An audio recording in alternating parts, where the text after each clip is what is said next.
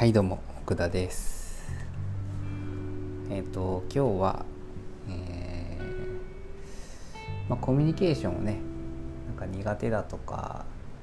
不安に思う、まあ、理由と、まあ、どう対処すべきかっていう話をしたいなと思うんですけど、ま、なんかコミュニケーションにこう自信がある人とかもまあ、いらっしゃるのかなと思うんですけど、まあ、苦手意識がある人の思考って、まあ、どんな感じなのかなっていうのをまあちょっと考えてみた時に、まあ、結構やっぱりあの準備不足なことが原因でそのちゃんと自分が立ち回れるのかとかあのこう相手が求めていることに対して自分が、えー、正しい答えを言えるのかどうかとかなんかそういったことを、まあ、不安に思ってしまうのかなっていうふうに、まあ、思いました。でまあ例えばコミュニケーションめっちゃ上手な人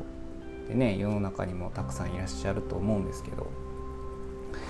その人らがなんかこうぶっつけ本番で あのねノープランでえー、喋れてるように見えるかもしれないですけどいやきっとね準備はしていると思うんですよね。で、えー、まあ、経験を重ねることにその準備っていうのが、まあ、しなくてもその過去の、えー、経験から、えまあ、こういうストーリーで伝えればいいとかなんかこう最適な相手とのコミュニケーション方法みたいなものをまあ、見出せるんちゃうかなっていうふうに、まあ、思うんですね。でまあやっぱりこう人とのコミュニケーションが苦手だとかまだまだこう人とコミュニケーションを取ることをこう経験していない人はやっぱりそこの準備が足りてないから不安に思うわけでなんか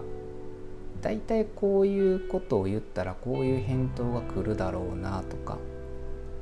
まあ大抵こう予測はできると思うんですよね。うん、でまあ、えー、まあ将棋みたいなもんで自分がこう指したら相手がどこを指してくるかっていうのは、まあ、やっぱその場にその盤面に行かないとわからないものだと思うんですけどまあ、将棋の棋士さんってあのそこをこう何通りも予測するわけじゃないですか。相手こう自分がこう打った相手はここに打つかもしれないしここに打つかもしれない。でここに打ったら次その後自分はこう返すべきだっていうのを、えー、まあ、行く通りも頭の中でシミュレーションをして、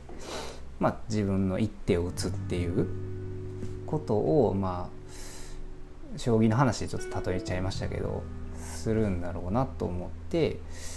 まあ、なんで逆に考えるとですねこれを全部頭で詰め将棋してあの準備していけば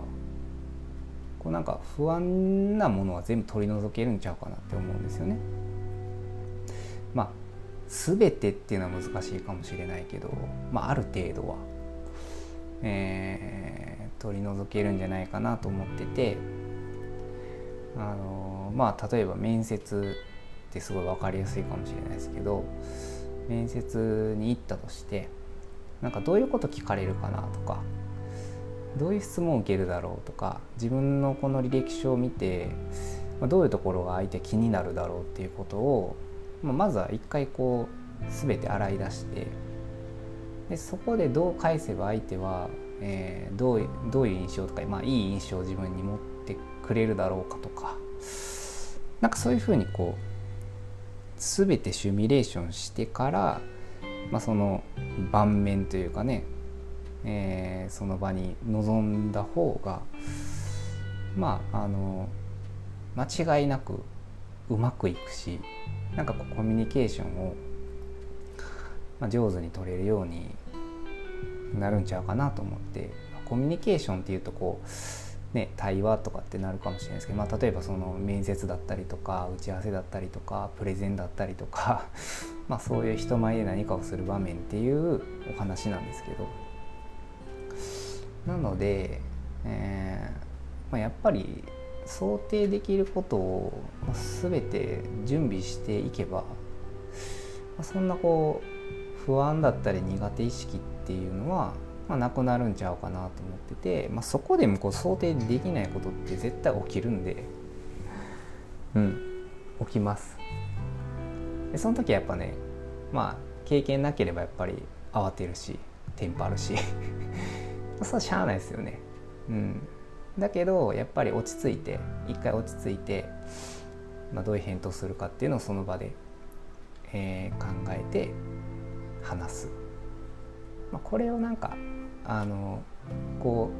う例えば次そこであなんか予想してないこと来たなってなって失敗したなとかってなったらじゃあそれは次の何か違う、えー、シーンできっと活かせるはずなんですよね。こういうあこういうことになった時にこういう質問来るなとかじゃあこういうこと用意しとこうっていう、まあ、ひたすらなんかその繰り返しな気がするので、まあ、初めはもう何もわからないままあの行くのは仕方ないと思うんですけど、まあ、例えば提案とか打ち合わせとかっていうのは。だけどまあそれでもやっぱり私は自分は勉強してきたとかそのために下調べしてきてますよとかあのなんかそういう準備できてるかどうかが相手にとってはあなんかこの人なんかあの拙いけどちゃんと調べてきてるんだなとかちゃんと準備してきてるんだなっていう印象にもつながるしあの必死さは伝わるんですよね 絶対。だけどなんか何も準備せずこうぶっつけ本番で行ってあたふたしてなんかテンパってよくわからない 回答しかできず会議が終わってしまってとかっていうことになると、まあ、相手の信用とか信頼を失うことにもつながりかねないかなと思うので、まあ、そこはやっぱりこう、まあ、入念なねシミュレーションを頭で、まあ、したらいいんちゃうかなと思います。であの、まあ、やっぱり人前で緊張しちゃうっていうのも、まあ、そこにつながるかなと思っててもちろんなんか何回も人前で喋ってたら緊張感ってだんだんこうなくなってくるというか慣れてくると思うんですけどそれ以上にやっぱりそのそこで学んでるはずなんですよね。うん、学びがなければ多分永遠に緊張するしずっとなんかおどおどしてあたふたしてみたいなことになっちゃうんかなと思うんでやっぱり全力でもう完璧に準備をしてで失敗したことで学んでまた次に生かして、えー、どんどんこの自分なりの、えー、まあ、対話のやり方というかコミュニケーションの取り方をなんか模索していくのがいいんちゃうかなっていうふうに思います。はいなんでねもう準備ですよ まあ僕もねほんまに僕めちゃめちゃ心配性なんであのどういう打ち合わせだろうがもうなんかこの分かりきってるやろっていう打ち合わせだろうがやっぱ入念に準備をして臨むようにしてます。まあ、社内の打ち合わせであったとしても自分がそれをこう誰かにプレゼンするとかっていう場面であれば、まあ、完璧に準備をして臨むようにしていますね。でやっぱそうすればあこの人ってちゃんとやってんだなっていうちゃんと考えてなんか物事を捉えてんだなっていうのにつながって、まあ、自分のそのものづくりだったりとか、まあ、作ったものに対する説得力にもつながるなっていうふうに感じるので、うんまあ、とにかく準備をしましょうっていうお話です。それではバイバイ。